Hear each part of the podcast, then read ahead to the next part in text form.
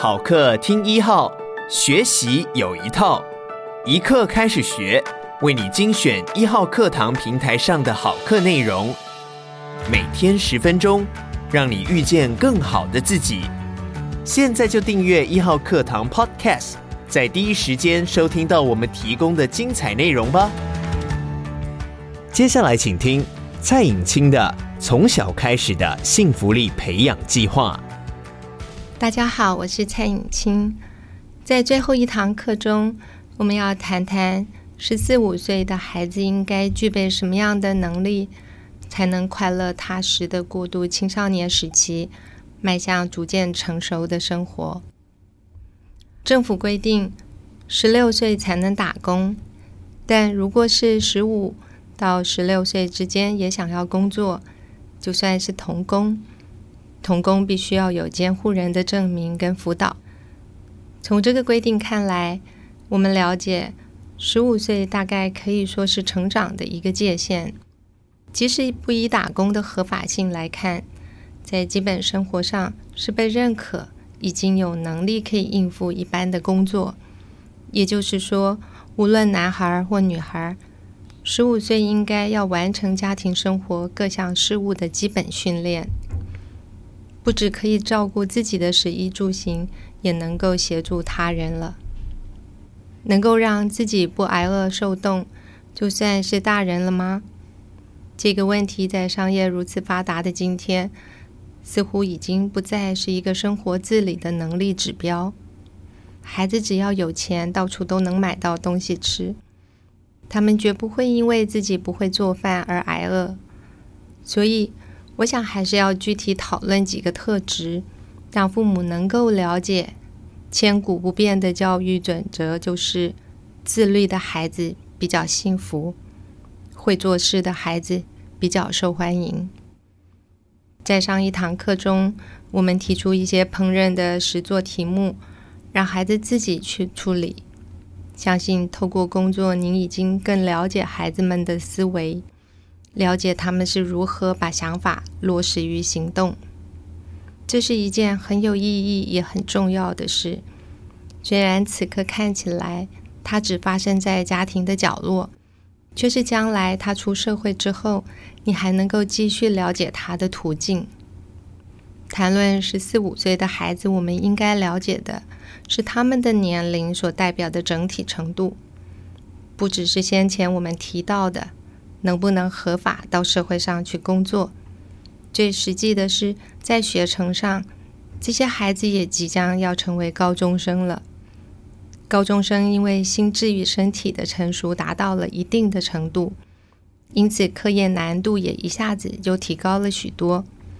在基本生活能力上，当然需要证明自己是一个拥有独立生活条件的人，这样父母才能放心的给予某些自主权。再过几年，他们就要离家上大学，要做出很多人生重要的决定。以这样的角度来想，孩子能为成长做准备的时间，实在也不是很多了。既然成人界限就在不远之处，那么，我们一起来想一想，十五岁的孩子应该有什么做人做事的特质呢？这些特质又会怎么表现在生活的基本能力之上？以我自己的教养反省与观察来说，有两件事我觉得是很重要的。第一，是主动的能力。无论做什么，孩子如果总是在过程中习惯问，然后呢，父母就应该提高警觉，给他们更强而有力的指导了。在做事的过程中，不断问“然后呢”的孩子，可以说是心神并没有进入工作当中，也就是不专心。这当然是过度教育的遗害。当孩子从小就被一个步骤一个步骤的指定着工作程序。他们的观察力跟判断力都没有得到应有的发展，会慢慢僵化为依赖着指示才能够继续动作的习惯。很多父母以为这样的孩子只是缺乏动机，事实上，更值得注意的是，他们也缺乏继续完成目标的能力，因为他已经是一个大孩子了，不再能用对六七岁小朋友的眼光来看待同样的问题，所以光想用一些有趣的、新鲜的事来唤起孩子的动机是绝对不够的，一定要想办法增强他们完成事情的能力。父母首先要了解，生活中有许多的事，并不是一定要做过才会做。旧有的经验一定会支持我们去完成陌生的问题，这也是年龄成熟的优势。当孩子到了十四五岁这个阶段，父母就要学习判断他们所不会做的事情到底算不算合理，而如果他在工作中经常还问，然后呢，就更要审慎地拿捏什么样的回答才是对他最有帮助的。比如说，当你要求孩子到厨房里帮忙你张罗一餐，告诉他说我们要做蛋炒饭，请他去冰箱帮你拿五颗鸡蛋出来。他拿了之后往工作台上一摆，毫无心思的问道。然后呢？这种时候，请不要直接给指令，应该反问他：要做蛋炒饭，蛋应该怎么处理才对？以和善但坚定的言语，逼他往目标走去。人无论学什么事、做什么，完整与自觉才是最重要的。要有关照全局的能力。要了解完整的步骤，只有完整才是学习真正的捷径。我觉得主动既是做事的特质，也是做人的热情，一生受用不尽。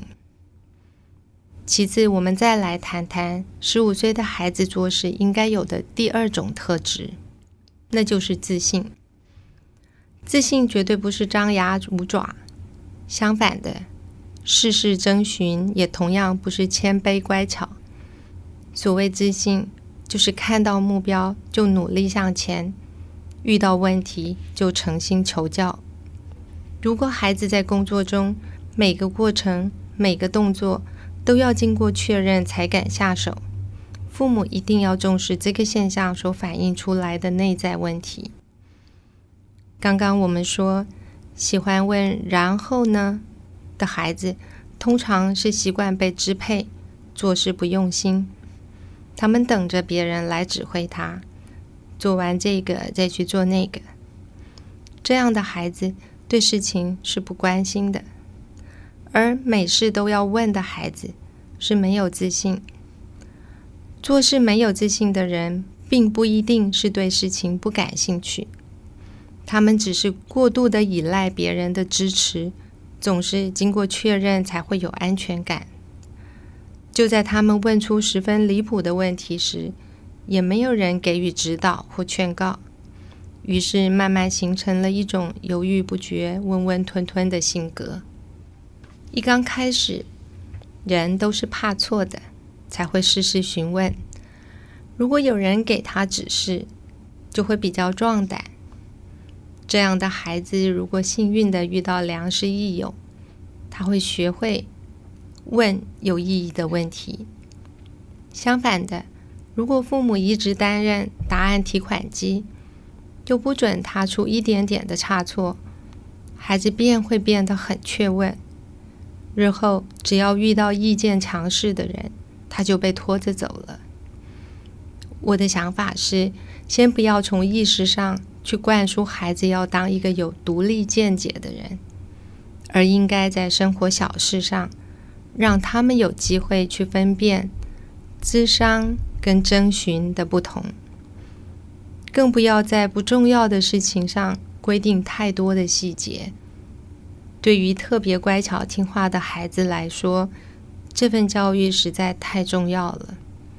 千万不要认为孩子什么事情都要问过你。是一件可喜的事。乖的意义不是怯懦，也不是没有判断力。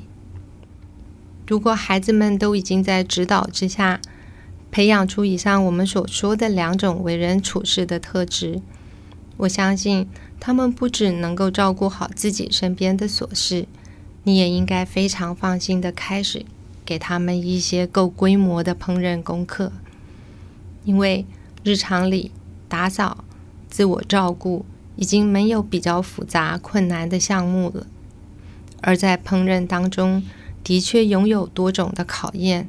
和更多的创造内涵，再加上如今资讯很丰富，取得容易，孩子完全可以靠自学来增进能力，并得到快乐和成就感。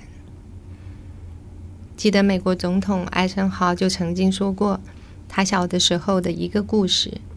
他回忆家中手足得了猩红热，为了隔离，母亲陪哥哥在楼上。他和爸爸在楼下负责烹调餐食，再用篮子吊到楼上去。那时他觉得很快乐，因为他说烹饪是有创造性，可以满足人的内心。确实，烹饪是千古的生活智慧累积。但如果把烹饪的完整性割裂，只讨论烹饪如何满足人的口腹享受，那就太可惜了。这跟让孩子踏踏实实的去完成一项食物的料理是完全不一样的深度。对十五岁的孩子来说，最好的生活课程是由父母亲亲自授予的信任。请您在外出时，安心的把一个家交给孩子去管理，看看家中的猫狗是否还好，花草是否依然精神。也经常把厨房交给他们，带他们去买一些材料，让孩子自己在网络上找食谱也好，翻书探路也好。切记，从真正的食材料理起，不要插手，不要监督，也不要当助理，更不要当仆佣。让学习在厨房中产生它应该有的变化和力量，这才是真正的高级教学。只要大量的应用自我学习的方法，我相信孩子们会懂得靠自己去做出一些事情来。这是一个生命从依赖他人转变为依靠自己最美好的开始，也是我们的课程中最后的检视。感谢你收听一课开始学，鼓励你现在就下载一号课堂 APP，购买蔡颖清的《从小开始的幸福力培养计划》。收听完整课程吧，也鼓励你把一号课堂 Podcast 分享给你的亲朋好友。每天十分钟，遇见更好的自己。一号课堂。